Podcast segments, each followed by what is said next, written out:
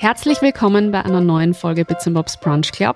Ich spreche heute in dieser Community-Folge mit Sophia.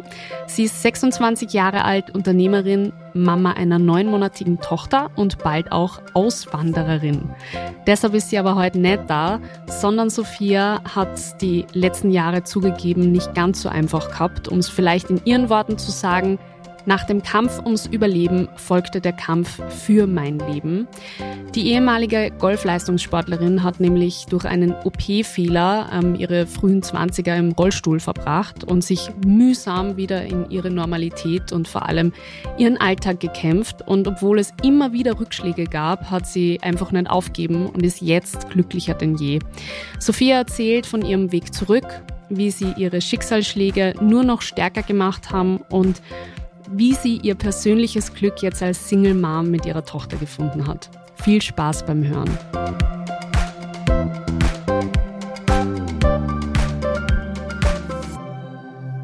Liebe Sophia, es freut mich ganz besonders, die im Podcast willkommen zu heißen. Du hast ganz besonders ereignisreiche Jahre hinter dir und über das werden wir heute sprechen. Willkommen erst einmal. Ja, danke. Hallo. Deine Geschichte zeigt, dass man mit Willenskraft fast alles schafft. Und ähm, ich würde sagen, wir starten jetzt einfach einmal gleich von Anfang an. Du warst nämlich Leistungssportlerin. Und dann kam ein Ereignis. Ja, genau. Ähm, ja, nach dem Leistungssport ähm, war einfach das Problem, dass mein Körper ziemlich kaputt war und eine Operation am Sprunggelenk anstand. Ähm, ja, eigentlich Routineoperation, wo man sich denkt, okay, ähm, zwei Tage Krankenhaus, drei Tage und dann geht's nach Hause. Ja, dem war leider nicht so. Ähm, ja, es war halt dann einfach ähm, Komplikationen bei der Operation hat es gegeben und ja, das ging halt dann bis hin zum Koma und ähm, ja, wie ich dann aufgewacht bin, war es halt dann einfach tatsächlich so, dass ich ähm, Bauchnabel abwärts gelähmt war und das war ein Schock ähm, für mich als ehemalige Leistungssportlerin. Das glaube ich sofort. Vor allem, ähm, du hast das jetzt sehr kurz zusammengefasst. Welche Zeitperiode hat das in etwa umfasst? Also die erste Akutphase war so knapp eine Woche. Ähm, und dann ging es halt ähm, ja, in die Abklärung, ähm, was genau passiert ist, an was es liegt, dass es halt so ist, wie es ist. Ähm, und dann war ich tatsächlich ja, knapp 15 Wochen im Krankenhaus oder 16. Wahnsinn. Ähm, ja. Ist ja, also ist ja fast über ein Drittel des Jahres. Ja, tatsächlich. Also wenn man eigentlich so drüber nachdenkt, Drittel, ja. ist echt richtig lang gewesen. Ähm, es ist halt, wenn du da mittendrin bist, ist es irgendwie so der Fokus gesund werden. Ähm, für mich stand da irgendwie nie die Option da, dass es so bleibt, wie es ist. Ähm, ich war irgendwie immer nur fokussiert, wie es wie es wieder sein kann in der Zukunft und habe irgendwie so nach dem Strohhalm gegriffen und versucht halt irgendwie einen Weg zu finden, auch wenn äh, manche Stimmen dagegen gesprochen haben, die gesagt haben, okay, wenn nach Zeit X ähm, die Regeneration von Nerven unwahrscheinlich ist, auf das wollte ich mich halt gar nicht einlassen. Das habe ich ja total abgeblockt ähm, und im Nachhinein hat sich das halt wahrscheinlich als gut erwiesen, dass ich mich dann nicht irgendwie in so einen Strudel ziehen habe lassen. Total, aber man muss sich das mal vorstellen, du warst Leistungssportlerin, du hast äh, Golf gespielt mhm. und ähm, dann kann man plötzlich nicht nur, sage ich mal, nicht mehr diesen Sport ausüben, ja. sondern du kannst halt einfach auch nicht mehr gehen. Du kannst wahrscheinlich ganz viele Dinge gar nicht mehr selbstständig erledigen. Du brauchst dauernd Hilfe. Ich glaube, allein dieses dauernd auf fremde Hilfe angewiesen zu sein, auch das nagt einfach an der eigenen Psyche, oder? Ja, vor allem, es waren eigentlich so Alltagssachen, ähm, wo du dir gedacht hast, okay, ich gehe jetzt schnell duschen oder ich gehe schnell auf die Toilette oder ähm, also so ganz, ganz alltägliche Sachen, wo du dir einfach gar nichts dabei denkst, selbst im Krankenhaus, wie es dir dann irgendwie anfängt zum besser gehen und du lernst dir gewisse Dinge einfach mit dem Physiotherapeuten, da kommen halt Therapeuten zu dir und bringen dir gewisse Dinge bei, wie wie komme ich vom Rollstuhl ins Bett etc. Und mhm. ähm, ja, und dann kannst du das und dann denkst du, boah, das mache ich jetzt und jetzt mache ich keine Ahnung, jetzt gehe ich alleine duschen und dann merkst du, okay, ups, also irgendwie gibt es da halt echt viel zu erlernen und das war irgendwie oft so dieses, dieses Frustrierende, weil du halt gemerkt hast, okay, ich habe jetzt wieder viel gelernt, aber gleichzeitig haben halt noch so viel gefehlt zur Selbstständigkeit. Ähm, und das war halt echt für mich so ähm, das, wo mein erstes Ziel einfach lag, wieder selbstständig zu sein und dann irgendwie erstmöglich wieder in eine eigene Wohnung gehen und nicht mehr bei den Eltern zu Hause. Da kommt da irgendwie dann so ein Rattenschwanz hinterher, wo du dir denkst so, boah, also es kann ja nicht sein, dass also nur an den Beinen unter Anführungsstriche einfach so, so viel dranhängt. Und mhm. das war für mich eigentlich so immer, du hast glaubt, okay, du kannst das und dann ist wieder irgendwas kommen und es war so, ach. Aber was war zum Beispiel der erste Gedanke? Kannst du dich dann nur daran erinnern, wie dir die Ärzte dann quasi ja so ein bisschen offenbart haben, boah, das ist jetzt so deine Situation? Boah, eigentlich, es war tatsächlich eigentlich schon viel früher. Also mir war, ähm, ja, es, es gab da einen Moment quasi, wo ich auf der Intensivstation war und ähm, kurz bei Sinnen war, wo ich eigentlich schon gemerkt habe, okay, da ist jetzt was gewaltig ähm, schiefgegangen. Ähm, und die Ärzte haben mir das eigentlich, also dieser Schockmoment war nicht mit den Ärzten, sondern das, der Schockmoment war eigentlich viel mehr, ähm, wie ich dann, ähm, wie meine Mama zu mir hat dürfen, wie ich munter war und wie ich einfach gemerkt habe, scheiße, okay, ähm, ich weiß, das sagt man nicht, aber da, da da funktioniert was nicht mehr. Und das war eigentlich für mich der Schockmoment, ähm, weil die Ärzte eigentlich dann zum späteren Moment gekommen sind. Und ähm, deswegen dieser Offenbarungsmoment war irgendwie nicht so schlimm, weil ich halt in, zu dem Zeitpunkt nicht gewusst habe, welche, welcher Weg vor mir liegt. Also ich mhm. habe nicht gewusst, das ist jetzt kurzfristig, mhm. ähm, an was liegt es, weil ich habe jetzt ja keinen klassischen Unfall gehabt oder so. Und da hast du eigentlich die Hoffnung, dass du denkst, okay, vielleicht ist das jetzt irgendwie eine Nachwirkung von einer Narkose oder so. Mhm. Doch noch Hoffnung. ja. Das spiegelt eigentlich ähm, deine Persönlichkeit wieder recht gut, dass man einfach so an diesem trotzdem Strohhalm ja. sich so, so anhängt. Wie alt warst du zu dem Zeitpunkt? Ähm, warte mal, Nachrechnen. Es wird immer schwieriger, gell? Ja, sie war so ähm, Anfang 20 war ich. Okay. Äh, genau. Ist jetzt auch kein Traum-Szenario, dass man dann Anfang 20 plötzlich ähm, diese Dinge nicht mehr kann. Ja. Wir können vielleicht schon ein bisschen teasern. Ähm, die Sophia läuft wieder ganz normal. Ja. Wie kam es dazu? Wie lernt man wieder laufen, wenn man im Rollstuhl sitzt? Ähm, boah, ja, lange, lange Geschichte. Also es war halt tatsächlich lang, lang ähm, ganz schwer, ähm, den passenden Arzt zu finden, der auf diese spezielle Problematik spezialisiert war, beziehungsweise ähm, ja, irgendwie eine Grundahnung gehabt hat, was da passiert ist und ähm, ja, irgendwie die Muße hatte, sich da reinzulesen und sich für mich einzusetzen. Ähm, was halt dann tatsächlich zufälligerweise ähm, ein Kunde von uns war. Ähm, ich war dann ähm, nach dem Krankenhaus im Büro, einfach Kopf auslüften und arbeiten. Das war meine beste Ablenkung.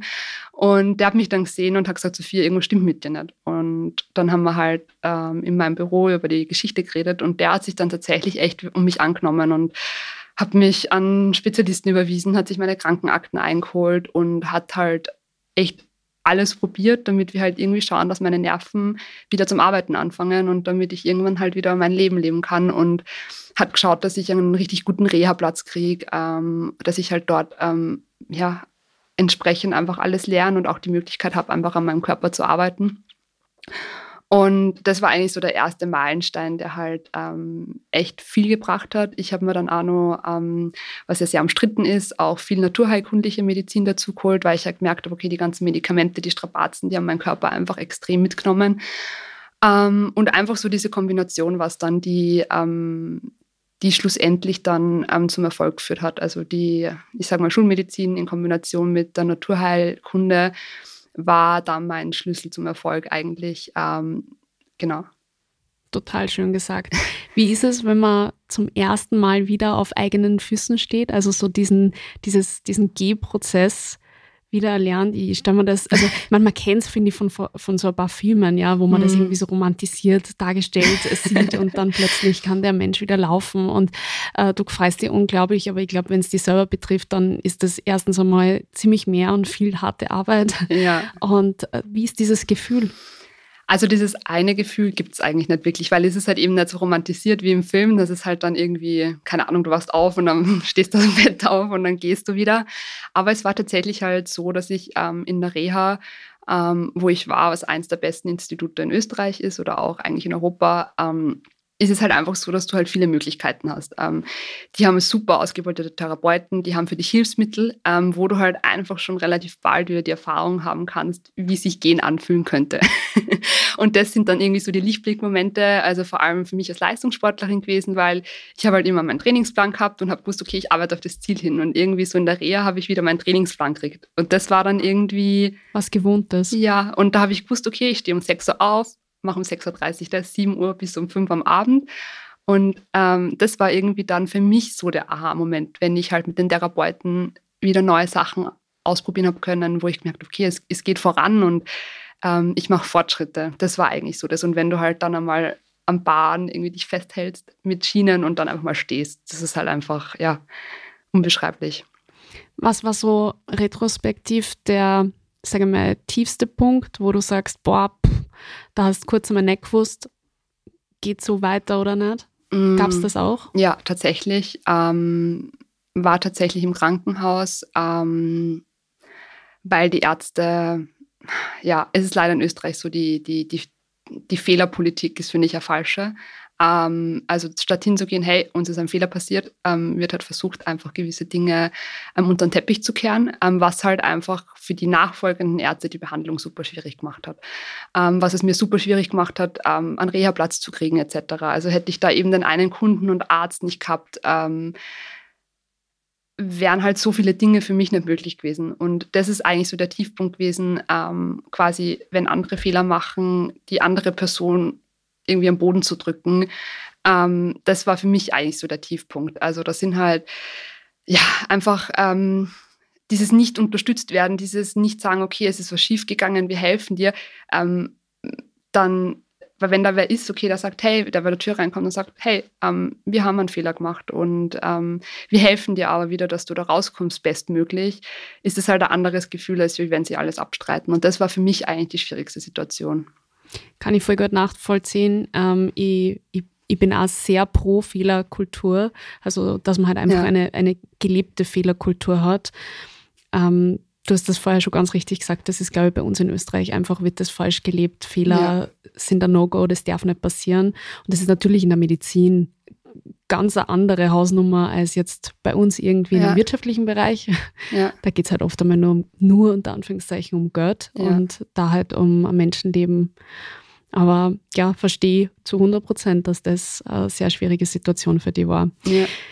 Du hast jetzt schon ein paar Mal gesagt, dir hat ein Kunde geholfen. Ja. Möchtest du ganz kurz erzählen, ähm, du bist selbstständig genau. mit deinem eigenen Unternehmen gemeinsam mit deiner Mama. Erzähl ja. mal ganz kurz, was ihr genau macht. Ähm, ja, also wir machen im Endeffekt ähm, Praxiseinrichtungen und Planungen. Ähm, einmal haben wir das Dienstleistungsbüro von meiner Mama, die halt klassisch irgendwie so die Rundumbetreuungen machen ähm, für Ärzte. Jetzt immer mehr weniger klassisch irgendwie nicht ganz deutsch, aber wir haben halt viel verändert, ähm, dass wir halt mehr Ärzte helfen können bei der Praxisplanung und Einrichtung, weil es ja doch eine Existenzgründung ist und ein ganz wichtiger Schritt.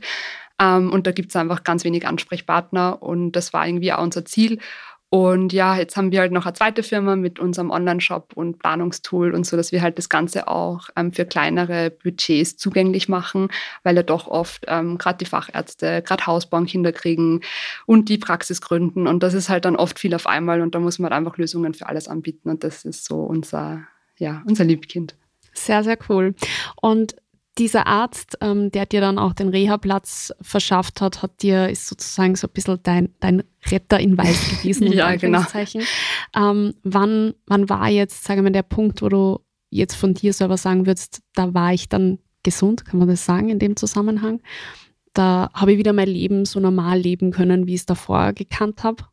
Ähm, ja, das ist eigentlich tatsächlich noch nicht so lange her. Also das war Anfang ähm, 2022. Wahnsinn. Ja. Unglaublich. Das heißt, ähm, wo du keinen Rollstuhl mehr brauchst, wo du selbstständig deine Wege, deine Geschichten machen ja, kannst? und halt, woran misst du das? Ähm, also es war tatsächlich dazwischen noch so, dass ich eine Blutvergiftung gehabt habe dann noch. Ähm, ich habe mir gedacht, ich schreie noch einmal hier.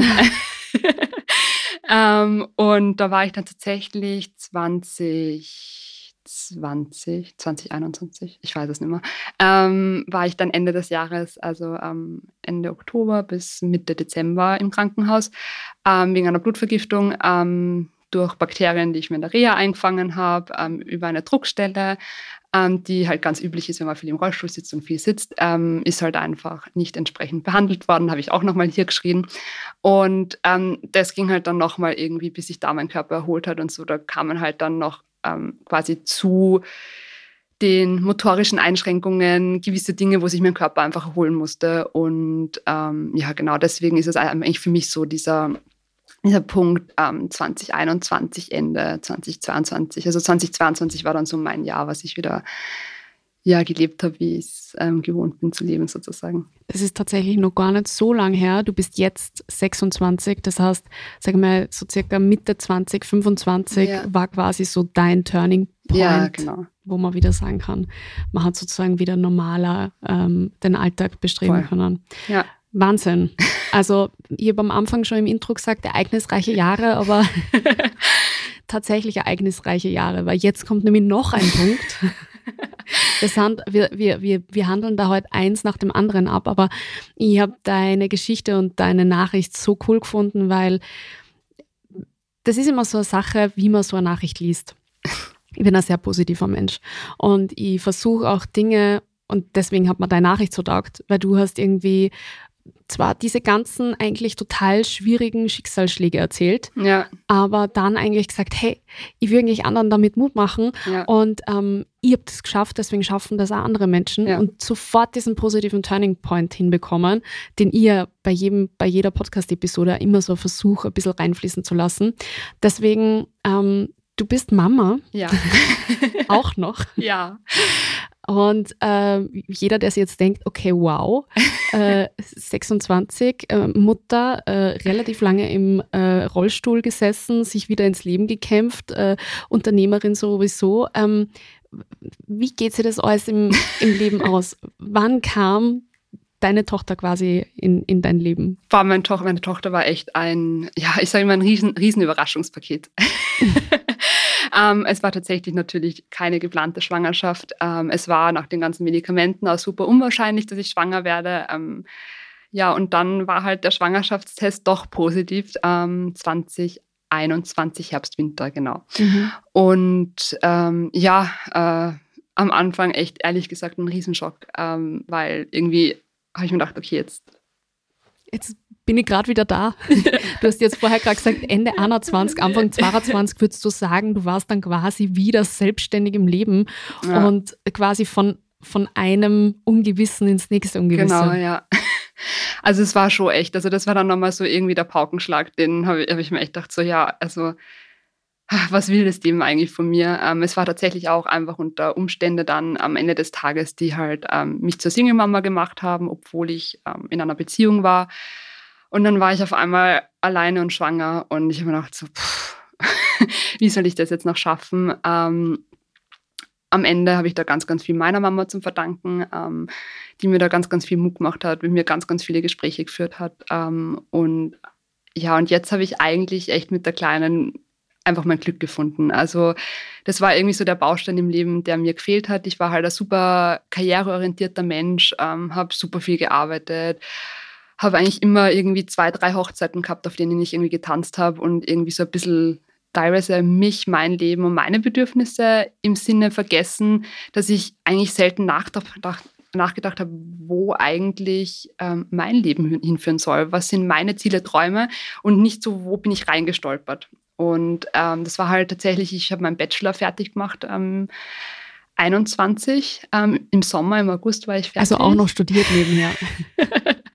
ja, tatsächlich. Aber das war in der Phase mein, ja, mein Strohhalm. Also es war meine Ablenkung. Das war das, wo ich normal war, wo ich Sophia war und ähm, ich habe halt eine super Uni-Gruppe gehabt, die super hinter mir gestanden sind, die mich unterstützt haben, dass ich dieses Studium fertig machen kann. Und das war für mich echt so ein bisschen mein Ankerpunkt in der Zeit. Und mein Studium war halt irgendwie meine Leidenschaft. Und deswegen war es halt echt viel irgendwie selbstständig gemacht und studiert und dort und da. Ähm, und jetzt mit meiner Tochter lerne ich halt wieder, okay, ähm, was ist eigentlich das Leben, was ich mir für uns vorstelle? Ähm, und hm, was sind vielleicht Sachen, wo ich reingestolpert bin durch Zufall? Was sind Handlungen, die mache ich, weil das andere von mir erwarten, vom Umfeld, weil es sich vielleicht so gehört? Und was bin ich eigentlich? Und das lernt mir eigentlich gerade dieser kleine Mensch sehr, sehr gut, wo ich mir immer denke, hey, du bist neun Monate, aber du öffnest mir halt echt täglich die Augen. Total schön. Wahnsinn. Neun Monate drinnen und neun Monate draußen. Das heißt, jetzt hast du sie so genauso lang, wie du sie in dir getragen hast. Ähm, du hast vorher schon kurz angeteasert, das war gar nicht so leicht. Ihr seid ungewollt schwanger worden und irgendwie bist du dann auch sehr schnell Singlemutter worden. Ähm, willst du ganz kurz so ein bisschen die Hintergründe erzählen, Ähm, ja, also ich glaube, das ist vielleicht auch ein wichtiges Thema, weil ich glaube, viele Frauen lassen sich halt in Beziehungen zu viel gefallen, was eigentlich nicht der Würde entspricht von einer Frau. Ähm, so war es halt bei mir auch, weil ähm, ja, mein Ex-Freund war zu Beginn ein Traummann und ähm, hat halt dann seine Fassade bröckeln lassen und es sind halt dann Sachen vorgefallen, ähm, wo ich gemerkt habe, hey, ähm, ja, irgendwie hat es da was. Ähm, und er war halt mir gegenüber, er hat mir jegliches Selbstbewusstsein genommen. Er hat Dinge zu mir gesagt, ist mit mir umgegangen, hat mich isoliert von meinem Freundeskreis, ja, wo sich halt im Nachgang mit ähm, Therapeuten und so weiter herausgestellt hat, dass er halt einfach eine Persönlichkeitsstörung haben dürfte, einfach psychische Probleme. Ähm, ist mir auch nicht ganz unklar, woher das kommt, weil seine Mama einfach ähm, auch einfach ein bisschen die Tendenzen hat und ja, und es war halt dann die Abtreibung, die von mir verlangt wurde, ähm, was von mir, ja, es kam für mich nicht in Frage, weil nach meiner Geschichte nicht zu wissen, ob es überhaupt mal klappt, ähm, ja, und dann auf einmal ähm, ist halt das kleine Wunder da und dieses Wunder wegmachen zu lassen, weil es gerade nicht in den zeitlichen Plan meines Ex-Freundes passt, ähm, war für mich keine Option. Und ja, so habe ich mich dann halt ähm, ja, Schritt, für, ähm, Schritt für Schritt irgendwie versucht zu lösen von ihm. Ähm, das war irgendwie, ja, ein harter Prozess, ähm, mhm. aber am Ende ein sehr, sehr lehrreicher, weil ich habe mir dann auch tatsächlich therapeutische Hilfe gesucht, ähm, weil ich halt emotional sehr abhängig war von ihm. Ich war natürlich super hormongesteuert, nochmal zehnmal so sensibel. und ähm, ja, und irgendwie habe ich dadurch irgendwie ähm, meinen Blickwinkel auf Beziehungen, Partnerschaften ähm, ändern dürfen ähm, und bin sehr, sehr froh darüber, weil ich glaube, ähm, ja, es prägt einem einfach so, so viel und ähm, ich finde es auch so schade, dass in Österreich ähm, psychologische Hilfe in jeder Art und Weise eigentlich eher verpönt ist. Ähm, und ja, irgendwie finde ich es aber teilweise einfach befreiend, weil ich finde, wenn du da einen hast, den du wirklich vertrauen kannst, ähm, dann ist es halt wirklich hilfreich in manchen Situationen. Und man sieht halt einfach Dinge viel objektiver. Und ich bin mir sicher, ähm, ich habe meine durch Zufall kennengelernt übers Jugendamt. Ähm, und die hat mir halt einfach echt geholfen, dass ich nicht rückfällig werde und dass ich nicht zurückgehe. Mhm. Und das ist im Nachhinein die beste Entscheidung gewesen. Du wirkst unglaublich abgeklärt und sehr, selbstreflektiert ähm, generell, aber vor allem auf diese doch sehr orge Situation. Ich wollte jetzt da nicht unterbrechen, aber hätte fast bei Abtreibung kurz reingekrätscht, um einfach zu sagen, Wahnsinn, was sich Menschen rausnehmen. Ja. Also ähm, das ist natürlich immer Entscheidung von zwei Menschen gemeinsam und so etwas zu verlangen von einem ja. Menschen, der schon so so eine Tortur durchmachen musste mit Anfang 20, ist halt einfach echt, ja. echt krass. Ja, das ist halt ähm, meine, ähm, meine liebe Petra, sagt halt immer meine Therapeutin ähm, zu mir, Sophia, du kannst nicht versuchen, dich in krankhafte Systeme reinzudenken, weil das wirst du nie verstehen. Und der Satz hat mir irgendwie in der Schwangerschaft extrem geholfen, nicht mehr zu hinterfragen, was er eigentlich von mir will mit seinen Bedrohungen oder mit seinem Verhalten, ähm, auch wie sich seine Mama, sein Papa verhalten haben, obwohl sie das erste Mal quasi Großeltern werden, ähm, war für mich echt so dieser Satz, hey, an krankhafte Systeme als Gesunder zu verstehen, ist nicht möglich. Und das war echt so, dass es mir geholfen hat und was mir irgendwie, dieser Satz irgendwie, der hat Distanz geschaffen dann. Und ich finde halt, ähm, gerade Frauen, die halt trotzdem gutmütig sind und gerne in Beziehungen irgendwie verwöhnen und viel tun, ähm, ist es halt einfach trotzdem wichtig, ähm, in keine emotionale Abhängigkeit zu kommen. Und ich finde, das ist halt, ich, ich sehe es in, in meinem engeren Umfeld immer wieder, wo ich mir denke, ich meine, ja, und wenn man halt das Thema dann anspricht, ist es oft das Problem, dass es halt ähm, nicht gewünscht ist, dass man es anspricht, weil, weil die Betroffenen halt oft noch nicht so weit sind, dass sie es irgendwie merken, dass es eigentlich nicht passt unglaublich. Ähm, ich glaube, also mir fehlen direkt die Worte. Ich finde es total cool von dir, dass du dann trotzdem gesagt hast, na, das ist ein Wunder und ich möchte das gern einfach. Und ähm, es kommt nur der Weg und kein anderer für dich in Frage. Ähm, Gerade am Anfang, wenn man dann quasi doch so vor die Realität des Single-Mom-Daseins ja. gestellt wird, ist es wahrscheinlich dann doch so, dass man vielleicht an die Grenzen kommt gab es für dich gerade am Anfang dann, ich meine, das ist ja so schon eine wahnsinnige Umstellung. Meine Mutter sagt immer zu mir, Eva, wenn man Kinder kriegt, da, da, ändert sich das Leben um 180 Grad. Das kann man sich Gott sei Dank vorher nicht vorstellen. und ich glaube, als, als Single Mom, wenn man halt auch nicht einmal die Möglichkeit hat, immer irgendwie an, an, an quasi Partner in dieser Situation dabei zu haben, ohne jetzt zu wissen, wie es tatsächlich ist, ähm, ist das wahrscheinlich nur herausfordernder. Wie war so diese erste Phase mit deiner Tochter? Herausfordernd. Ja. Also es war tatsächlich für mich, ich habe halt immer so wieder dieses romantisierte Bild in, in mir gehabt. Ähm, man kriegt das Kind, das wird einem auf die Brust gelegt, man quasi strahlt vor Glück und geht dann raus und es ist alles perfekt. ähm, und ich habe mich mit dem Thema davor noch nie beschäftigt. Ich wollte vor der, also vor der Geburt eigentlich wenig dazu, weil ich mir es halt einfach, ja, weil mir irgendwie diese romantische Vorstellung wahrscheinlich ein bisschen geholfen hat. Aber es war tatsächlich sehr, sehr hart. Also es war, ich habe Zeit braucht. Also ich habe ich hab sie von Anfang an natürlich, es war meine Tochter und ähm, das größte Glück und Wunder der Welt. Ähm, aber ich habe Zeit braucht. Ich habe Zeit gebraucht, mich in die Mama-Rolle einzufinden. Ähm, auch ähm, vor allem diese emotionale Bindung. Also es ist wirklich so, meine Mama hat immer gesagt, Sophia, wie du auf die Welt gekommen bist, ich habe dich die ganze Nacht angeschaut, weil ich immer dachte so, puh, jetzt bin ich für dich quasi 24-7 verantwortlich und wer bist du eigentlich? Und so ist mir eigentlich auch gegangen. Ähm, ich habe sie mal kennenlernen müssen. Ähm, welche Bedürfnisse, wie ist sie, wann, wenn sie was wie will irgendwie und was tut ihr gut und was nicht. Und ich finde so, wenn man das ein bisschen, also bei mir war es zumindest so, umso besser ich sie kennengelernt habe, ähm, desto mehr Bindung ist irgendwie entstanden. Ähm, sie hat dann irgendwie Fortschritte gemacht, das hat man gemeinsam erlebt, dann sind gemeinsame Momente entstanden und, und so bin ich eigentlich Step by Step so in diese Mama-Rolle reingewachsen. Und für mich war gerade so diese Wochenbettzeit eine Katastrophe. Mhm. ähm, ich habe tatsächlich die ganze Zeit bei meiner Mama verbracht, weil das hat mir Stütze gegeben und ich hätte es halt alleine nicht geschafft. Und ich weiß nur die erste Nacht alleine zu Hause mit ihr. Ich habe meine Mama, glaube ich, siebenmal angerufen, weil ich einfach Angst gehabt habe, Mama, was ist wenn und wenn sie an dem Tag Fieber kriegt oder was auch immer. Und da habe ich ja gemerkt, es ist eigentlich halb so schlimm. Und ähm, ich muss sagen, so seitdem sie sechs Monate ist, es war für mich irgendwie so ein, ja, da können sie dann allein sitzen, lachen dich an, zeigen dir ein bisschen, was sie wollen. Dann kommen die ersten Worte, jetzt sagt sie Mama. Ähm, das ist jetzt so die Phase, wo, ich weiß nicht, mit der ich mich voll identifizieren kann, ähm, was mir voll, voll Spaß macht. Ähm, Neugeboren ist voll wichtig zum Kennenlernen, aber für mich ist irgendwie so das Resümee, ähm, jetzt wird es irgendwie echt cool mit ihr. Jetzt kommst du selber aus der Wirtschaft und weißt, wie wichtig das ist, einen Onboarding-Prozess beim Mitarbeiter richtig zu führen. so ähnlich stellen wir das halt einfach auch vor. Ja, du kannst jemanden neuen nicht einfach einschubsen und sagen, mach mal. Ja. Und das war ja der erstes Mal, dass man auch, ähm, auch, auch nicht nur die Geburt des Kindes, sondern auch die Geburt des Elternpaares Voll. oder halt der Mutter in dem Fall.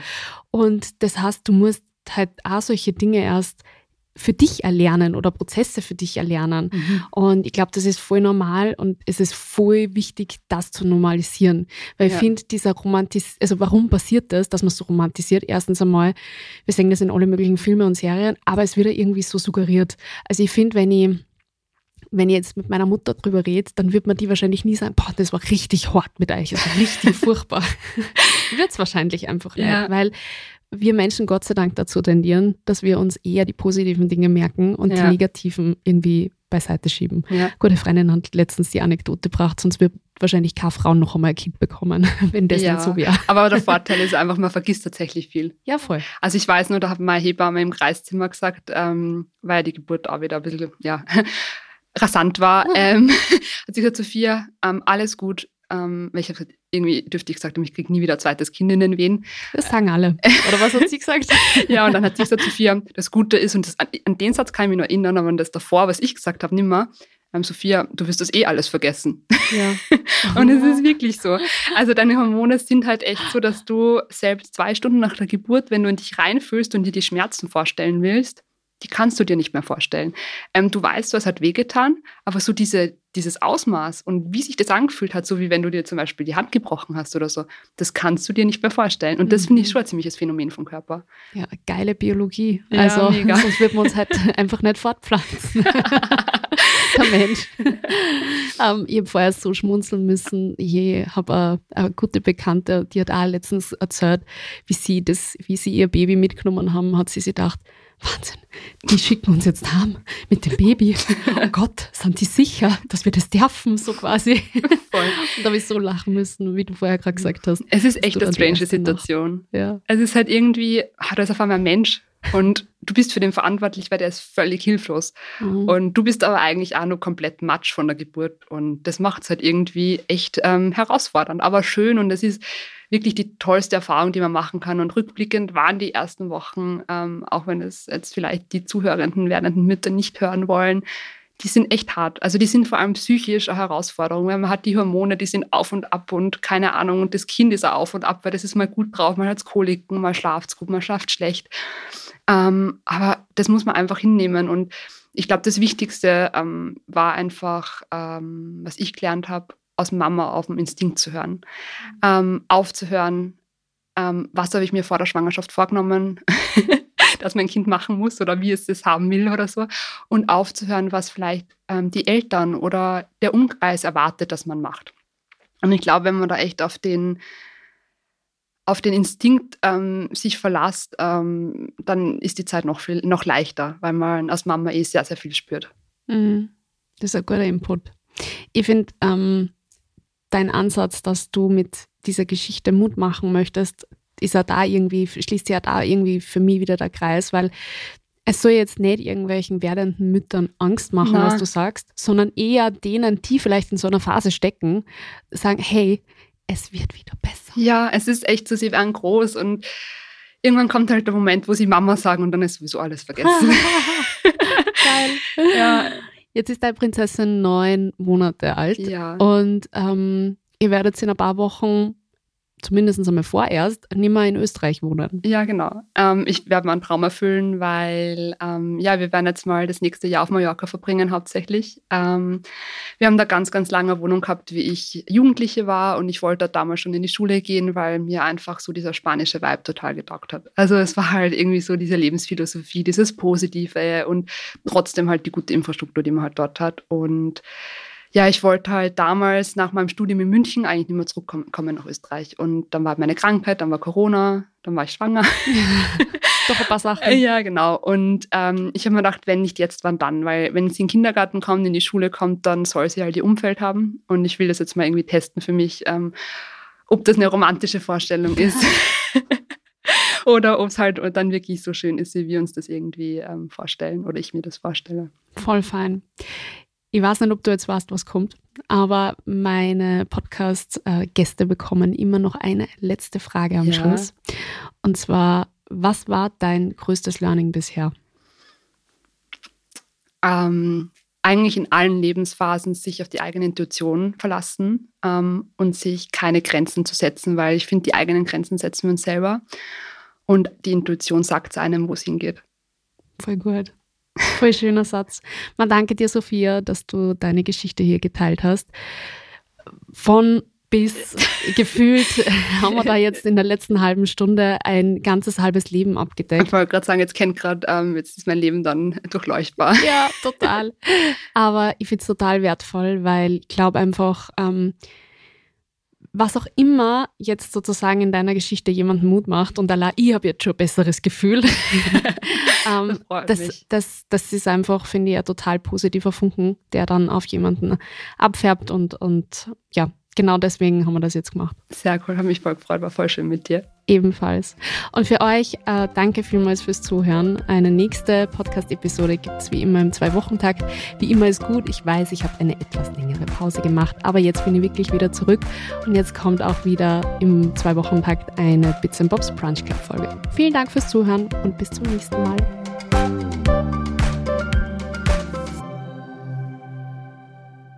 Dieser Podcast wurde produziert von WePodit.